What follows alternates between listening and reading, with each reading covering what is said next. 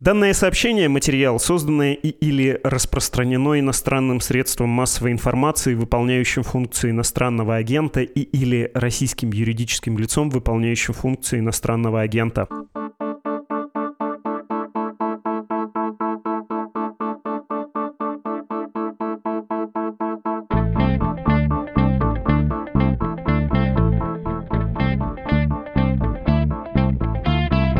Вот-вот, иностранного агента. На связи с вами «Медуза», не только объявленная иноагентом в РФ, но и заблокированная, что не мешает вам ее читать и слушать. Удобнее всего, в том числе для обхода блокировок, делать это через приложение «Медузы», а также в наших телеграм-каналах. Выпуски этого подкаста мы тоже выкладываем в ТГ. Вы можете и пересылать, и сохранять себе аудиофайлы, ну или продолжать слушать на удобной для вас платформе, включая YouTube. Кстати, насчет выкачивания файлов, любую статью «Медузы» можно тоже при помощи кнопки в самой публикации преобразовать в PDF-файл и переслать вашим друзьям и родственникам, даже если у них нет приложения или нет VPN, и они не могут читать основные ресурсы Медузы. Это тоже средство обхода блокировок и способ распространения наших материалов, такой народный, даже может быть слишком народный. И нет, это пока не наказуемо. Просто решил вам обо всем этом напомнить, и теперь позвольте поздороваться. Как обычно, вас приветствует подкаст о новостях, которые долго остаются важными, что случилось, и я его ведущий Владислав Горин. Тема эпизода — история Алексея Кудрина, и тут просятся какие-то истертые от частого использования клише типа «либерал во власти». Ну, раз просятся, значит, нужно и на них обратить внимание, и, может быть, провести их ревизию. Скоро начнем.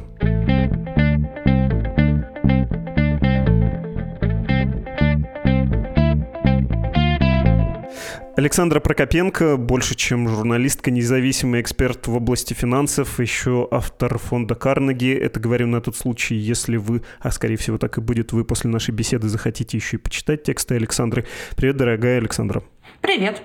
История Алексея Кудрина нас ждет, история его карьерных достижений в нынешней России, и ясен повод. Сегодня, 29 ноября, было сообщено, я процитирую по «Медузе», в Совет Федерации поступило представление президента РФ Владимира Путина об освобождении Алексея Кудрина от должности главы счетной палаты. Алексей Кудрин, который, как ожидается, покинет пост главы счетной палаты и перейдет в Яндекс, сначала займет в компании временную должность, например, советника. Об этом же сказал источник «Медузы», близкий к руководству Яндекса. Это должно быть, с одной стороны, красиво, с другой стороны, такой должности нет, так что ее должны придумать, сказал он. По одной из версий, Кудрин станет председателем Совета директоров новой российской структуры и членом Совета директоров голландской компании, которая сейчас головная, а после разделения будет сторонней, рассказал источник «Медузы», знакомый с планами реструктуризации Яндекса.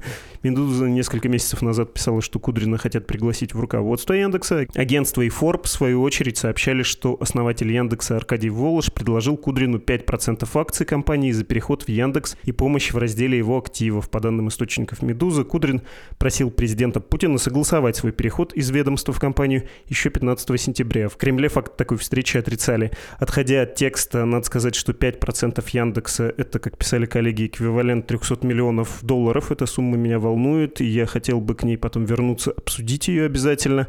Понятно, что это стартовый капитал за счет жалования, бонусов, опционов, наверное, он еще может увеличится.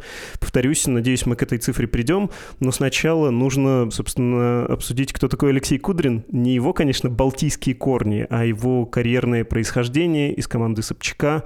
Многое у наших государственных деятелей там, в Петербурге 90-х, как в детстве заложено, я бы сказал, там распределились роли, определились практики, установили связи. Он родом оттуда, да, он родом оттуда, и если мы в целом смотрим на карьеру Владимира Путина, то Алексей Кудрин — это важный человек в его карьере, и мы обязательно должны исследовать и карьеру Алексея Кудрина. Но поскольку у нас сегодня выпуск про Кудрина, поговорим о нем. Его восхождение как экономиста началось э, в конце 80-х годов после знакомства с Анатолием Чубайсом, который тогда тоже работал в Петербурге, и присоединение к так называемому кружку молодых экономистов, будущих реформаторов, среди которых как раз были Егор Гайдар, Сергей Игнатьев, Петр Авин, Сергей Глазьев, Борис Левин, который нынче живет в Вашингтоне, Виталий Найшуль, Андрей Ларионов, бывший советник Путина и большой хулитель российской системы сейчас, Сергей Васильев и другие. Собственно, позже Гайдар станет движущей силой рыночных реформ. Игнатьев очень консервативным главой Центрального банка, Авен крупнейшим банкиром, Сергей Глазьев станет академиком и, в общем-то, оппозиционером как раз тому же Кудрину и его взглядам. То есть они все были люди разных взглядов, но их всех объединяло то, что они хотели перемен. Они часто встречались и обсуждали о том, что продолжать жить так, как живет Советский Союз, было нельзя. И нужны какие-то реформы, требовались перемены. Чубайс был тем, кто взял Кудрина на работу в Ленинградский горосполком, где Кудрин как раз отвечал за концепцию зоны свободного предпринимательства. И он довольно быстро, кстати, увидел результаты своего труда, потому что в 1992 году после избрания мэр Собчак подписал постановление о создании Ленинградской зоны свободного предпринимательства, и тогда иностранные деньги потекли в Петербург. Собственно говоря, для того, чтобы упорядочить этот процесс, в мэрии Петербурга был создан комитет по внешним связям, который возглавил, тогда Владимир Путин. В принципе, наверное, нет смысла углубляться как-то в карьеру Кудрина в Петербурге. Важно отметить здесь просто, что, в принципе, карьера Кудрина как экономиста всегда была очень тесно переплетена с властью и с экономической историей новейшей России. Поэтому, long story short, позже Чубайс переехал в Москву и позвал Кудрина к себе, а Кудрин был одним из тех людей, по чьей протекции Владимир Путин переехал в Москву.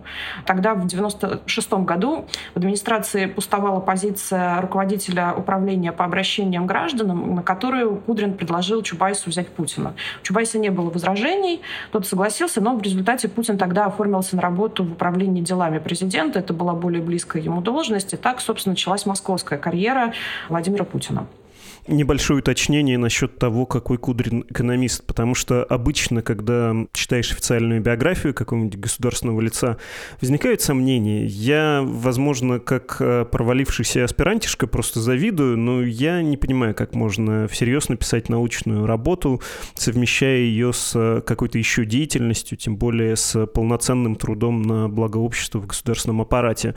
У Кудрина была такая возможность и поучиться, и написать работу в конце 80-х.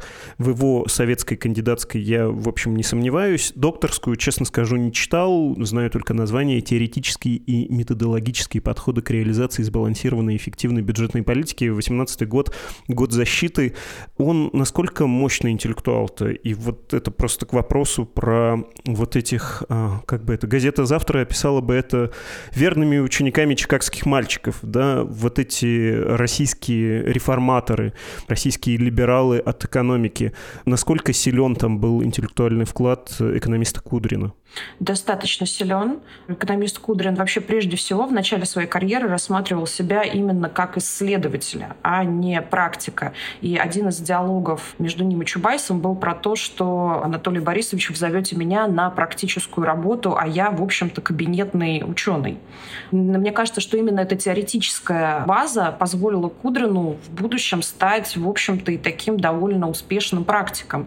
Потому что время показало, что многие из тех вещей, за которые он стоял, которые он внедрял, и к которым мы, наверное, сейчас попозже перейдем, они оказались правильными, и благодаря им э, российская экономика обрела тот каркас, который позволил ей, в общем-то, преодолеть несколько кризисов в достаточно неизменном виде. То есть вот благодаря усилиям Кудрина и его команды экономика приобрела такие жесткости, которые вот позволили различным кризисам ее не разнести в клочки.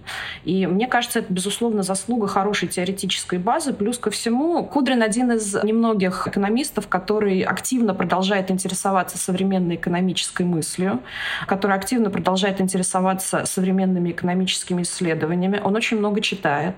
Он продолжал на протяжении всей своей работы публиковать экономические статьи, и эти статьи были далеко не беспомощны. Они много цитировались, они опирались на практический материал, который он и его команды собирали в процессе работы. И еще до того, как Кудрин перешел в счетную палату. Он возглавил а, Центр стратегических разработок, довольно символический think tank для российских либералов, где собрал хорошую команду, и там постоянно бурлила какая-то экономическая дискуссия. Вот. Работая в счетной палате, он тоже не оставил своей привычки встречаться с различными экономистами, спрашивать их мнение по различным вопросам и в целом интересоваться всем вокруг, а не только замыкаться в пределах своего мандата как руководитель счетной палаты.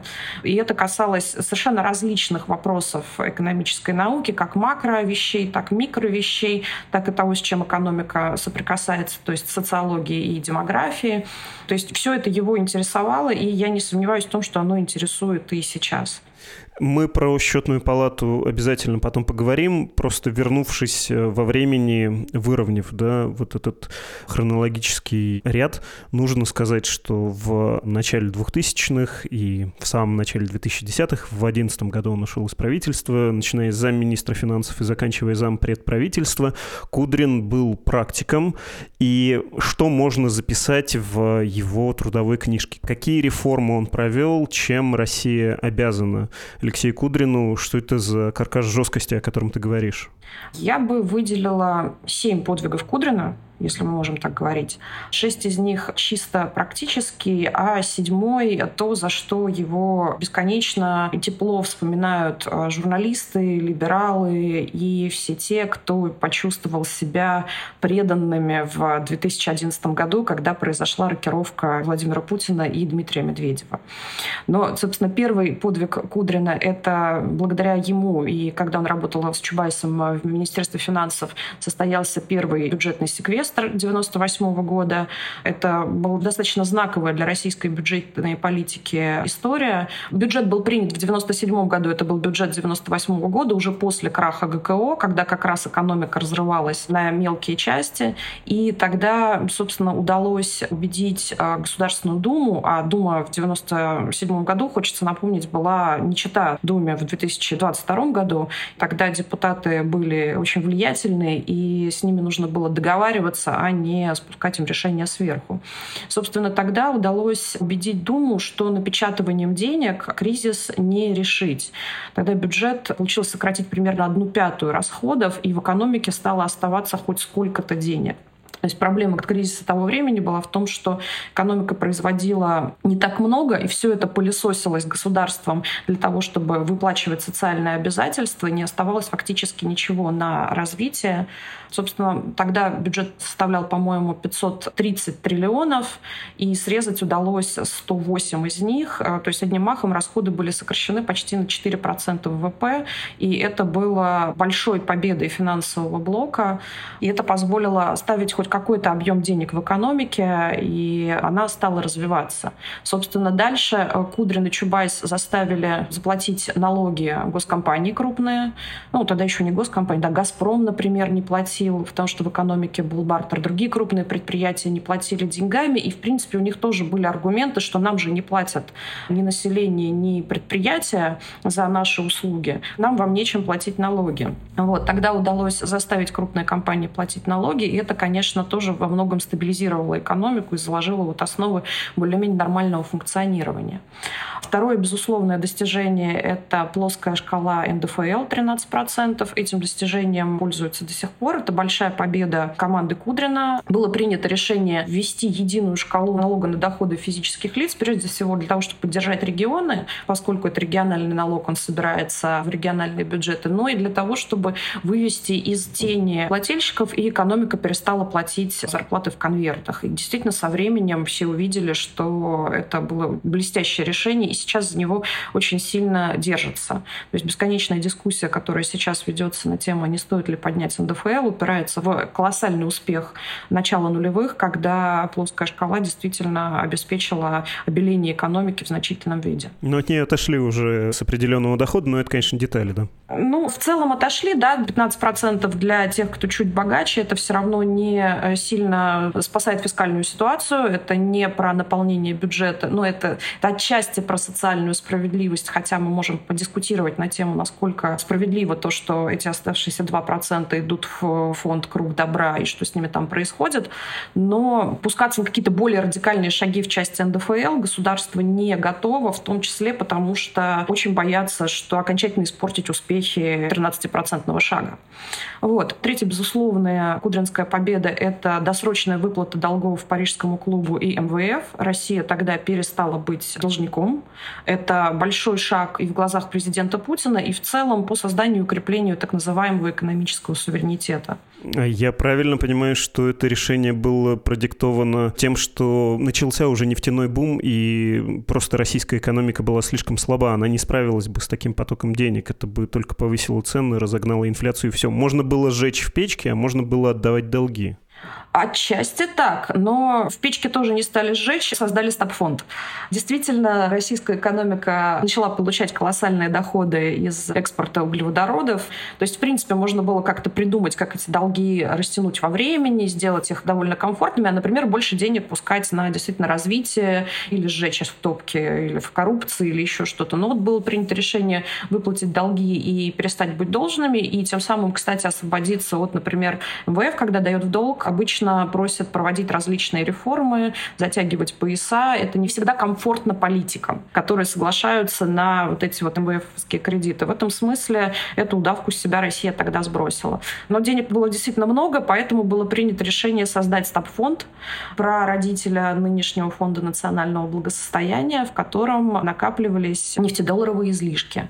Это в некотором смысле породило тоже определенные проблемы и дисбалансы, потому что дискуссия на тему, как нам потратить дополнительные средства, которые поступают в экономику, она не новая, она началась, собственно, тогда.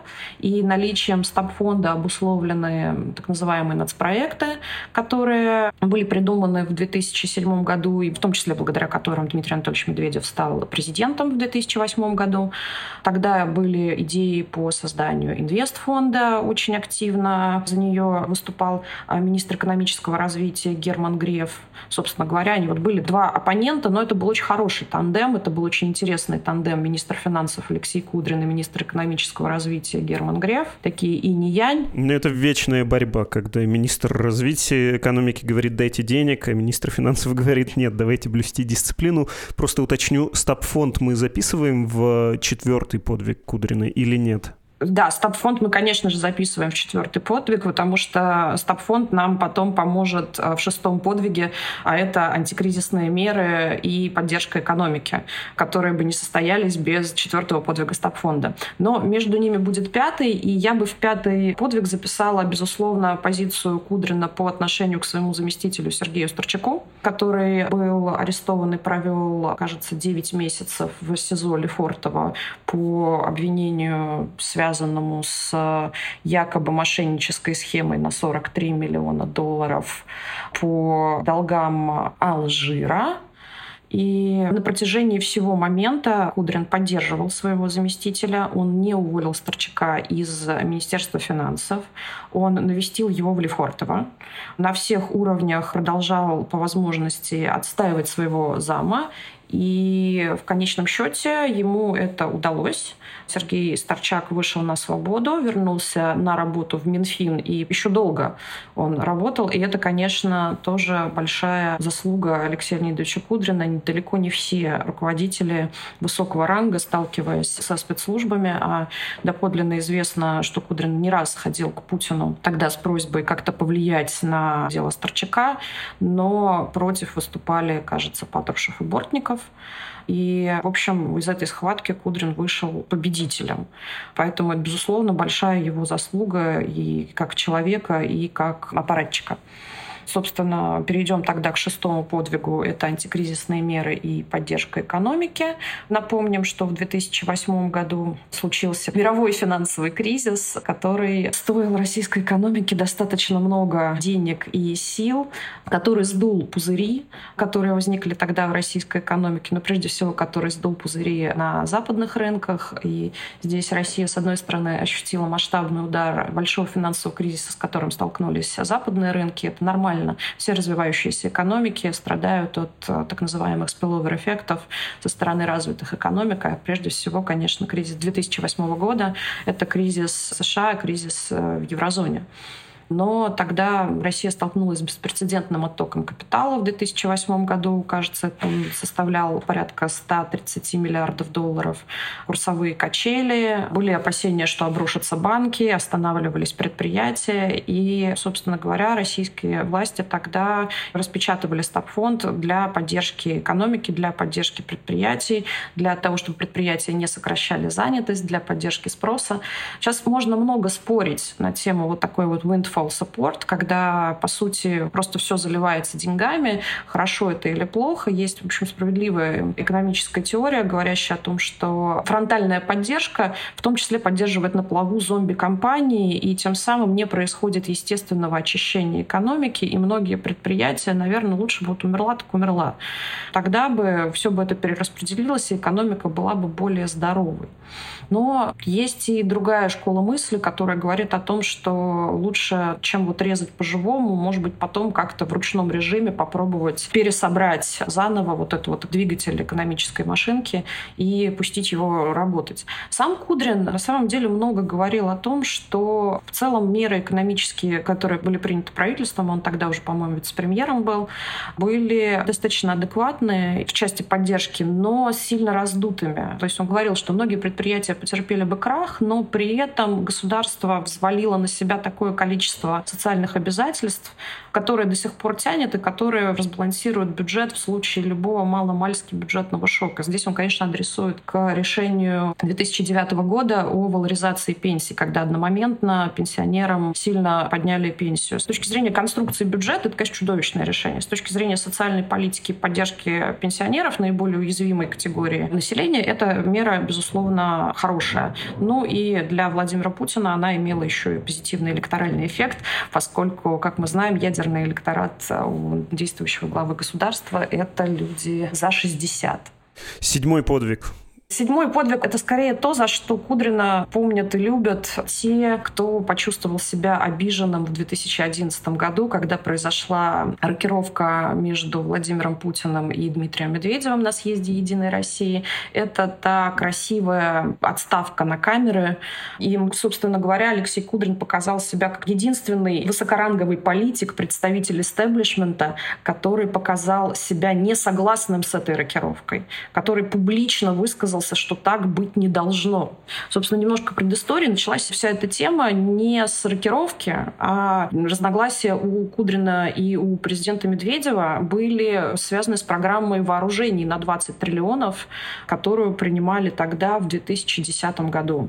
Как бы в правительстве устроено как? Премьер, тогда это был Путин, отвечает за гражданские расходы, а президент, тогда это был Медведев, отвечает за военные расходы и за оборону и безопасность. Тогда было принято решение, собственно говоря, профинансировать программу госвооружений до 2020 года на 20 триллионов рублей. Это колоссальная сумма, никогда таких денег на оборону не выделялось. Кроме того, потребовалась новая программа на перевооружение военно-промышленного комплекса, то есть дополнительно к этим 20 еще 3 триллиона рублей, которые нужно было влить в ВПК, чтобы они провели техническое перевооружение, чтобы они смогли выполнить программу на 20 триллионов. То есть, по сути, это означало то, что внесение государственных средств в оборонные компании будет происходить через увеличение доли государства в капитале этих компаний. То есть увеличивалась сильно, кратно доля государства в экономике.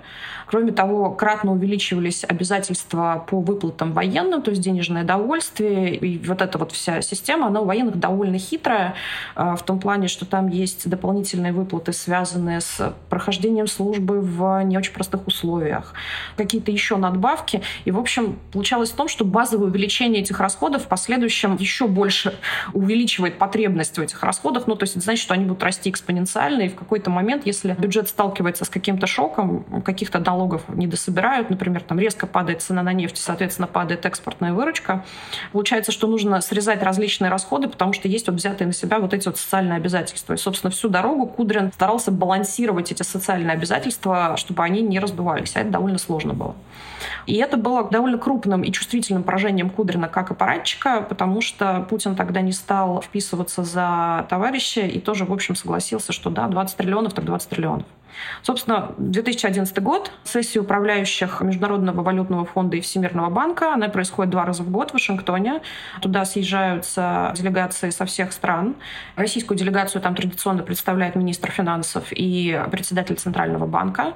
Там мировые финансовые власти вырабатывают общую экономическую повестку, обсуждают текущее состояние дел и все остальное. Собственно, Кудрин был зрителем съезда «Единой России» из Вашингтона. Я очень любила эти поездки в Вашингтон.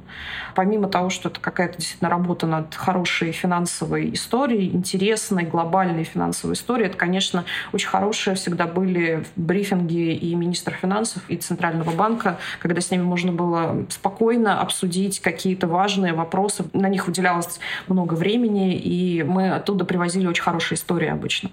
Кажется, это был вопрос агентства Рейтер, видит ли Кудрин себя в новом правительстве. А Кудрин сказал, что нет, он себя в новом правительстве не видит. И тогда было понятно, что это чрезвычайно задело Дмитрия Медведева. Кудрина по его возвращению выцепили на заседание комиссии по модернизации и технологическому развитию, не помню, кажется, в Ульяновск, куда-то не очень далеко, но и не очень близко. Комиссия по модернизации и технологическому развитию — это любимое детище Дмитрия Анатольевича Медведева было. Это была его комиссия, где он занимался тем, что ему казалось важным, то есть инновация, модернизация и как российская экономика должна поступательно развиваться. На той встрече Медведев довольно ехидно и едко сказал Кудрину, что у него есть только один выход, и он явно хотел заставить Алексея Леонидовича написать заявление под камеры, на что Кудрин признал, что у него есть с Медведевым разногласия, но ответил, что примет решение об отставке, только посоветовавшись с премьер-министром, что было, конечно, чудовищным нарушением субординации. Медведев тогда, кажется, очень обиженно сказал, что Кудрин может советоваться с кем угодно, но пока он президент, он принимает решение. Понятно уже было, что отставка Кудрина состоялась, и Путин, конечно, в этом смысле поддержал Медведева. Указ по Кудрину выпустили довольно скоро, но в целом, как сам потом признавался Кудрин, все произошло довольно гладко, довольно мягко. Позже Кудрин приходил на Болотную и, кажется, пытался сыграть роль некоторого медиатора между оппозицией и властью. Потом он провел некоторое время в ЦСР, где написал предвыборную программу Владимиру Путину, одну из его предвыборных программ 2018 года. И потом он занял позицию в счетной палате, где работает до последнего времени, но вот сейчас переходит в Яндекс. Кажется, мы прошлись по всей карьере Алексея Кудрина. Все так. Спасибо большое за этот подробный рассказ. Я бы сказал, что помимо семи подвигов есть еще и адописная, да, такая часть этой книги, в которой можно насчитать семь или больше подвигов с отрицательным знаком. Что обычно говорят? Я предлагаю не касаться общефилософского вопроса, что если бы российские либералы от экономики не настроили так хорошо эту машину, то, может быть, она сломалась бы раньше, что если бы Кудрин не противился тому, что разбалансируется, да, эта система, что она не гибкая, что она не может э, наращивать расходы, когда есть деньги, и резко сокращать, что она вот подвержена этим шокам, и это даст еще себе знать. Это все, что предъявляется и Набиулина, и кому только нет сейчас. Но есть конкретно про Кудрина разного рода тоже, я бы назвал их клише, но не скажу, что они такие уж безосновательные. Например, сегодня я видел, как э, Невзлин, надо объяснить на всякий случай Леонид Невзлин, один из лидеров ЮКОСа, человек по понятным причинам, не любящий путинизм в разных его проявлениях, сказал, благодаря Кудрину пенсии методом заморозки были привязаны к государству, девальвирована вот эта пенсионная реформа с накоплениями, пенсионеры поставлены в зависимость от власти. А еще Кудрин подавил самостоятельность экономических субъектов в стране, не только компании, но и регионы. И, повторюсь, не так уж кажется это и ложно звучит. Я как человек, большую часть жизни проживший в регионах, я помню, помню эту песню, не такую уж веселую, про то, как вот при Кудрине, вроде он либерал, все доходы у нас забирают, а потом нам возвращают, а кто больше всех выступает, тому могут и не вернуть. Да, Кудрин настроил вот эту систему подчинения, он выстроил финансовую вертикаль. Что можно сказать о его нехороших, что ли, деяниях? И насколько справедливы, в частности, эти упреки про снижение самостоятельности внутри России между компаниями, регионами и центром и так далее, и так далее?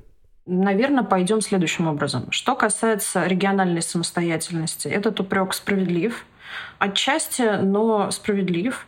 Все-таки хочется сказать, что бюджетную самостоятельность регионов добили не при Кудрине. Ну, то есть окончательно, мне кажется, субъекты ее в том или ином виде лишились уже в десятые. К тому моменту Кудрин уже достаточно приличное время не работал в системе власти, но, конечно, заложил основы финансовой вертикали, безусловно, он. И он это делал тоже в некотором смысле не безосновательно, потому что регионы, предоставленные сами себе, где-то собирали частично деньги, где-то не собирали, где-то деньги тратились, ну, по-всякому деньги тратились, будем откровенны. Особенно в регионах, когда Москва далеко, видно мало, а потом можно всегда прийти и сказать, что вот у нас социальные расходы, дайте нам, пожалуйста, какую-нибудь субсидию бюджетную, а вот здесь вот субвенцию. А позже вообще появилась вот эта так называемая форма бюджетных кредитов, которая, конечно, является хорошим фискальным подспорьем для региона, но при этом совершенно расхолаживает, ну, потому что бюджетный кредит сильно дешевле банковского. Ну, а дальше бюджетные кредиты, собственно, с кризисом их всегда можно, например, договориться о списании или реструктуризации или еще о чем-нибудь. Поэтому бюджетную самостоятельность регионов добивали уже при Силуанове. Но здесь, конечно, тоже нужно отметить, что Силуанов — это плоть от плоти Минфина прежде всего и, конечно, Кудрина. Поэтому можно сказать, что здесь у нас есть некоторая преемственность. Корпоративную самостоятельность добивали совершенно точно не при Кудрине, и здесь Кудрин выступал скорее всегда как сторонник некоторого ограничения доли государства в экономике, если экономика, в свою очередь, нормально, спокойно платит налоги. То есть при нем делались большие проекты и по созданию консолидированных групп налогоплательщиков, и происходила какая-то настройка налогового кодекса. Сергей Дмитриевич Шаталов, бывший заместитель Кудрина, этим занимался. Поэтому я вот здесь вот не согласилась. А первое, что было пенсии. Пенсии. На самом деле может сложиться впечатление, что я большой поклонник Кудрина. Это не так. Так было, но это не так сейчас. Но что касается пенсии, я бы не взваливала на Кудрина ответственность за пенсионную зависимость россиян от э, бюджета, от пенсионного фонда, от этих выплат. Все-таки эти решения принимались коллективно, и Кудрин был, кстати, против повышения пенсии у россиян. А когда произошла очередная вот эта вот реформа и заморозка накопительной части пенсии, которая частично пошла на Крым, частично пошла и даже не знаю уже на что. Ну, то есть где-то после, мне кажется, 16 года даже экономические журналисты перестали следить за тем, а что происходит с вот этой вот замороженной накопительной частью, потому что говорили, что временно осталось навсегда. Это тоже решение не при Кудрине. Поэтому я бы не стала его во всем этом винить. Нет, безусловно, и темных заслуг было много. О них писали менее охотно в силу Какие-то вещи сложно доказывать, какие-то вещи было сложно отследить, какие-то были не очень интересны, но они были, да, мы знаем про них. Мы помним про Банк Возрождения, мы помним про МПФ благосостояние, мы помним, как э, Алексей Леонидович появлялся на правительственных совещаниях, отстаивая интересы некоторых компаний. Так что нет, но все ходы записаны. Отлично, спасибо. В общем, поняли суть реформ и в чем их либеральность, поняли, за что Путин ценил и, видимо, продолжает ценить Кудрина. Хочется понять еще не связанную с квалификацией, что ли, роль Алексея Кудрина в нынешней системе власти, поскольку она становится все менее официальной. Можно же, наверное, сказать, что Кудрин понимает, по каким правилам устроена эта игра и всегда очень четко отслеживал свой статус. Когда ему предлагали быть лицом какой-нибудь политической политической, как бы либеральной, но подконтрольной Кремлю партии, он отказывался. Это было не раз. Потому что, очевидно, понимал, что это для него понижение. При этом он не отказывался прийти на митинги, да, и предложить свою роль медиатора или посредника. Он не отказался, точнее, сам выступил с инициативой и написал у себя, кажется, в соцсетях, публично выступил в защиту Голунова. Тоже такое не забывается, и это в судьбе конкретного человека могло быть вполне себе решающим. Но что это это за роль? Это позиция старого большевика, ну, то есть особая роль старого питерца 1990 какого-то года, мол, ты, Владимир Владимирович, был замом Собчака, и я был, мы, конечно, не друзья детства, но мы точно коллеги, мы многим друг другу обязаны, я тебе лоялен, ну вот давай без этого. Я тебе и правду могу сказать, я вообще тебя во всех видах видал, я не твой младшенький Дмитрий Анатольевич, я не какой-нибудь питерский Петрушка из ЗАГСа, которому можно вручить сначала Сенат, потом партию, которую соединяют, разъединяют. Я вот, э, если не ровня, то партнер. Это такая роль, и насколько она принимается, что ли, Путиным? Потому что, кажется, принимается, но видали мы таких, которые много о себе думают. Я думаю, что ты очень четко описал кудринскую способность очень хорошо и ясно видеть свое место и роль в этой системе и понимание, и такой очень стратегический вид, что помимо должности, которая в российской системе политической это, безусловно, актив, то есть он обладает еще большим активом, а именно вот этой вот старой связью с Владимиром Путиным. В принципе, есть и другие обладатели этих старых связей. Есть Алексей Миллер, который работал у Путина в комитете комитете по внешним связям. Есть Александр Дюков, который тоже из тех самых старых питерских. Есть, конечно, Сечин. Есть ряд и других персонажей, но в этом смысле Кудрин, он, с одной стороны, он же как бы не говорит Путину, что мы с тобой равновеликие. Он никогда не говорит Путину, что он с ним равновеликий. Но при этом, например, он отказался, тогда в 2011 году он отказался от позиции руководителя Центрального банка вроде как должность, очень влиятельная должность, супер влиятельная должность, очень важная и тоже с возможностью и помогать людям, и реализовывать собственные проекты, и работать на благо страны, но она бы ограничивала вот этот первый важный актив, а именно вот это вот его старое питерское начало карьеры, вот те активы, которые закладывались тогда и которыми он замечательно пользуется, потому что позиция руководителя ЦСР, на которой он был, она предполагала определенную публичность, и эта публичность публичность тоже могла быть связана с какими-то политическими высказываниями, а не ограничивать себя только денежно-кредитной политикой, чем ограничен председатель Центрального банка, то есть высказывания исключительно по ДКП и по экономике. Очень подчеркнута технократическая должность, и это не только в России, так ведут себя все центральные банкиры во всем мире. Поэтому, возможно, Кудрин не хотел вот этого лимита на свободу высказывания, на свободу действия, и поэтому от этой роли отказался. И да, он э, после ЦССР перешел на позицию государственного аудитора на счетную палату. Кажется, что это, не, с одной стороны, не самая политически весомая роль. На самом деле это, конечно, важная позиция. Это и возможность высказывания, и экономического, и политического, с опорой на данные, потому что у счетной палаты есть данные, проверок которых нет ни у кого. Но мог бы Кудрин себе выторговать какую-то другую позицию? Да, безусловно, мог.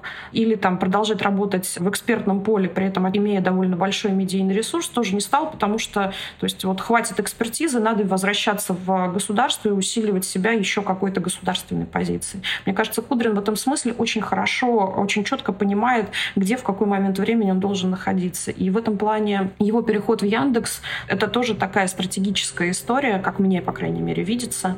Потому что, насколько я знаю, Алексей Леонидович Кудрин был из тех, кто ходил к Путину после начала специальной военной операции и говорил о чудовищных последствиях для российской экономики, которые наступят. Он делал это не один раз.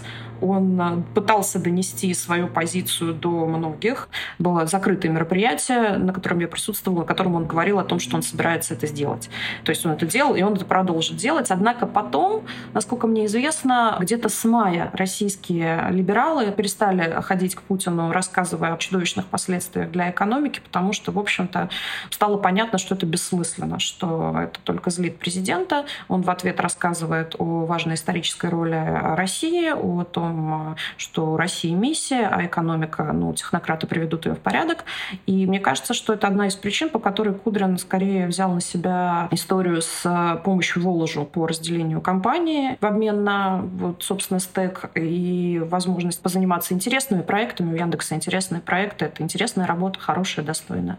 Про Яндекс обязательно спрошу. Я просто хочу уточнить про сам этот шаг. Ну, потому что с Кудриным долгое время казалось, а в этом случае, когда кажется, кажется, оно кажется не зря, что он предлагает себя в роли спасителя. Вот в стране настанет кризис, и я на премьерской или какой-то другой должности, ну, почти как Гайдар или как Гайдар, приду на помощь и буду антикризисными мерами выводить страну из кризиса. Теперь уход вот в этот заповедник, э, в, в общем, Эдем Яндекса, который даже в нынешней России, военной и послевоенной, очевидно, будет таким офшором какой-то нормальности и прогрессивности, это расписаться в том, что все, я ухожу на должность э, синекурную, ну или там, окей, не синекурную, но точно не претендую больше ни на что больше, я как Греф, у меня сейчас свой Сбер, или нет, это все-таки заявка на то, что я могу туда сместиться, но потом, если Родина позовет, и вы, Владимир Владимирович, я, конечно, вернусь.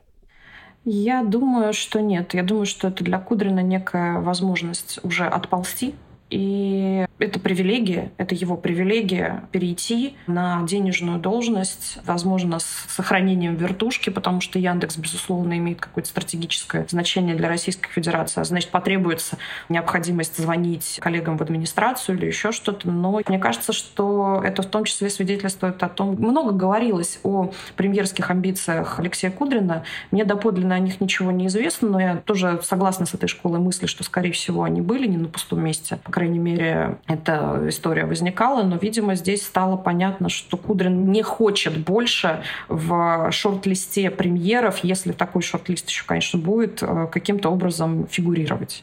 Про возможности еще Кудрина и про эту привилегию. Что ты думаешь про него как про крышу?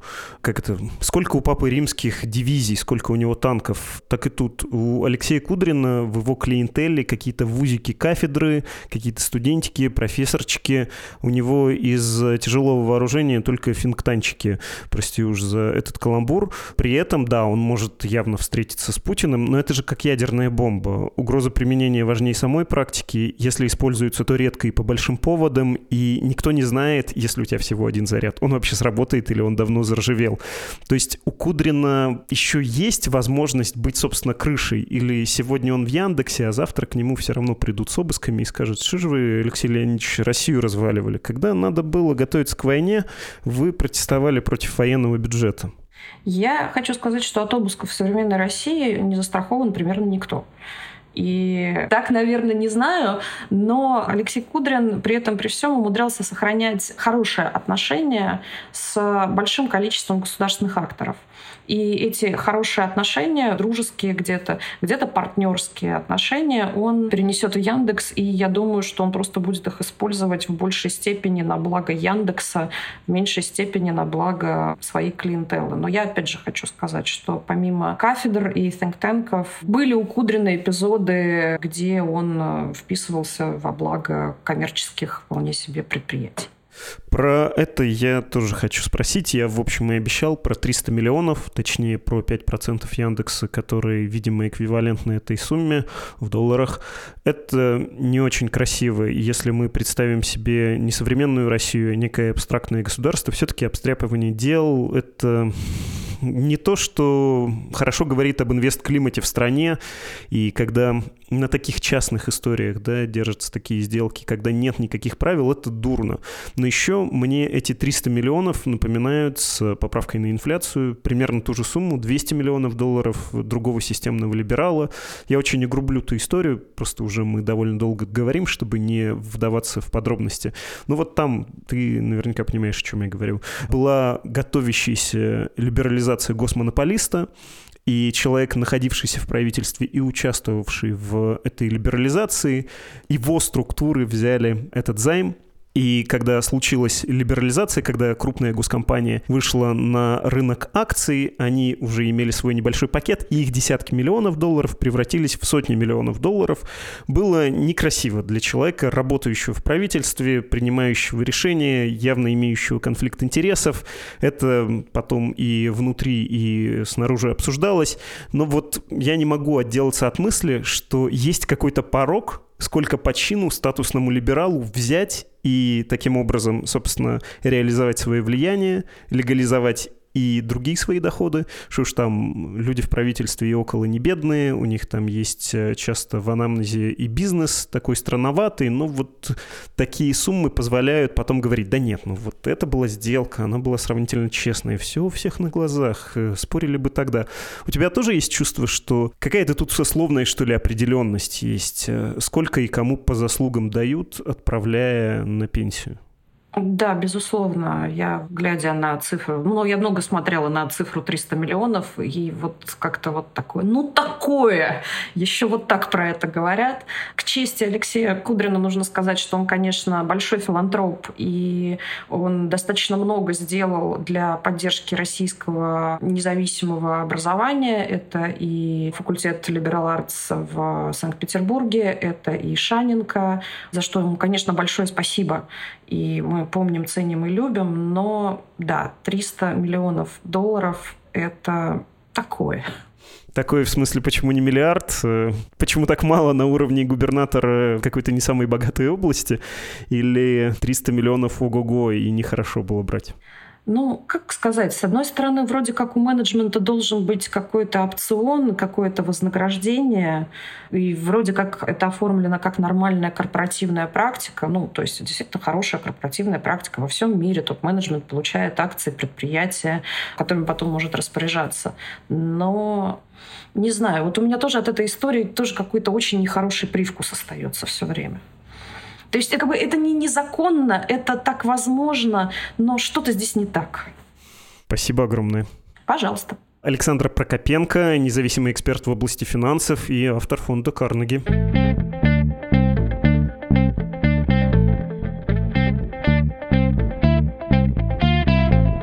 Вы пишете письма на наш ящик подкаст собакамедуза.io. Я эти письма читаю и имею наглость их комментировать. В этот раз, поскольку выпуск был большой, пусть будет одно послание, и его даже я рискну сократить. Пишет Сергей из Курска. Сперва комплименты, шутки, указания на то, что Сергей против войны, и дальше. При всей моей толерантности, меня извините, слегка бомбануло от выпуска, где вы с собеседником рассуждали, можно ли считать тактику ведения войны России террористической. Да, меня тоже ужасают ежедневные ракетные атаки и еще большие грядущие последствия в условиях зимы. Да, обстрелы нужно прекратить, все так. А теперь небольшое «но». Ок, я не против того, что ваш собеседник пришел к выводу, что эта тактика России в войне террористическая. Каждый имеет право на свое мнение, тем более если применять к происходящему изначальный смысл слова «террор» и не вдаваться в его эмоциональную окраску. Все формально именно так. Однако почему ни вы, ни собеседник не вспомнили, что, например, при Первой Иракской войне армия США разрушила 90% энергетической инфраструктуры Ирака, цифру легко легко гуглится, и как можно было не оценить эти действия или удары по гражданской инфраструктуре Вьетнама, уничтожение плодородных земель или выжигание лесов во время Вьетнамской войны и так далее и тому подобное. Я бы даже кивнул, если бы собеседник трактовал эти случаи так же, как и атомную бомбардировку японских городов в подкасте, хотя в его трактовке здесь было классическое «это же другое». Ну, пускай, повторюсь, человек имеет право на собственное мнение, но пусть бы просто упомянутые примеры прозвучали для объективности уничтожения энергетических объектов не ноу-хау российской армии. Почему Почему ни вы, ни собеседник не вспомнили про несчастные Шибекина в Белгородской области или не менее несчастные Теткина в Курской области и другие приграничные поселки, которые регулярно обстреливаются со стороны Украины? Там тоже гибнут люди, и там нет хоть сколько-то легитимных целей, даже пресловутой критической инфраструктуры. Почему вы не вспомнили про расстрелы российских пленных? Это ведь тоже терроризм. Дорогой Сергей, ну вот вы вспомнили, и вот эти факты прозвучали. Может быть, я не совсем по существу вам отвечу, но что-то с термином террористический, мне кажется, кажется, не так, и понятно, что мы это обсуждали, поскольку его, этот термин используют политики, дипломаты, это записано в документах, которые прямо отразятся на жизни людей в России, но, очевидно, этот термин очень нагружен эмоционально и неопределен, и в этом проблема, как мне видится, то, о чем вы говорите. Это же не вопрос примеров, это вопрос как раз трактовки, называния, а называние вот такое смутное. Предлагаю сойтись на этом, если вас удовлетворил мой ответ. Странички, через которые Медуза собирает деньги на свою работу по-прежнему те же самые save.meduza.io и support.meduza.io. Это был подкаст «Что случилось?» о новостях, которые долго остаются важными. До свидания.